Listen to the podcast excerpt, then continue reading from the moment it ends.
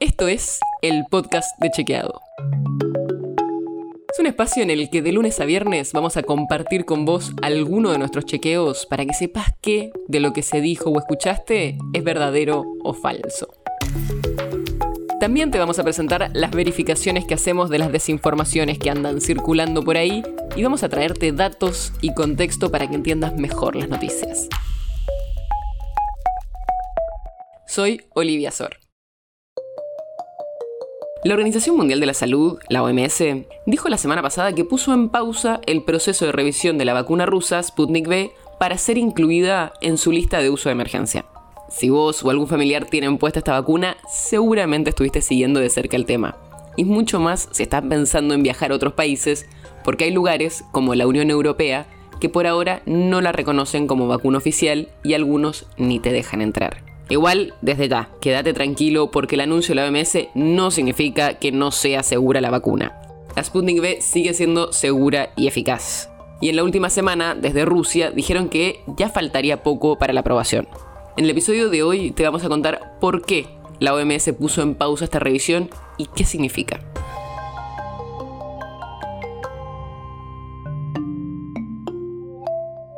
Para empezar, arranquemos con algo muy importante. Esta revisión de la OMS no es un requisito para que autoricen y administren la vacuna en los diferentes países. Eso depende justamente de las distintas agencias que analizan la seguridad de las vacunas en cada país, como lo hace la ANMAT acá en la Argentina.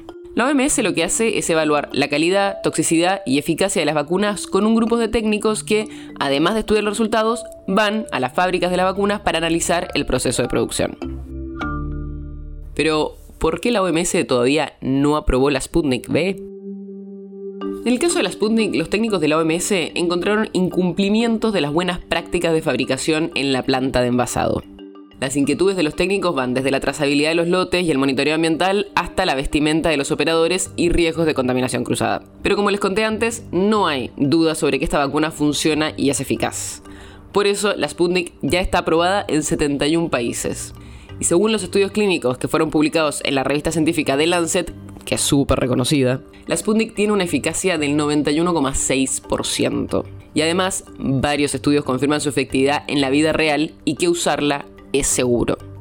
Pero todo esto tomó más relevancia a partir de la decisión de Estados Unidos de permitir a partir del 1 de noviembre que entren solo viajeros que tengan esquema de vacunación completo con vacunas aprobadas por los Estados Unidos o por la OMS. Y algo parecido hicieron varios países de la Unión Europea. Y esto es un problema para muchos de los argentinos que quieren viajar a Estados Unidos o Europa, porque la Sputnik es una de las vacunas más aplicadas en Argentina y hasta que no esté aprobada por la OMS o por los organismos de seguridad sanitaria de cada país, no van a poder ir a esos países. Pero eso no significa que la vacuna no sea segura o eficaz. El podcast de Chequeado es un podcast original de Chequeado, producido en colaboración con Posta. Si tienes una idea, un tema del que te gustaría que hablemos en un próximo episodio, escríbenos a podcast.chequeado.com. Y si te gustó este episodio, seguinos en Spotify o en tu app de podcast favorita y recomendanos a tus amigos. Soy Olivia Sor. Hasta mañana.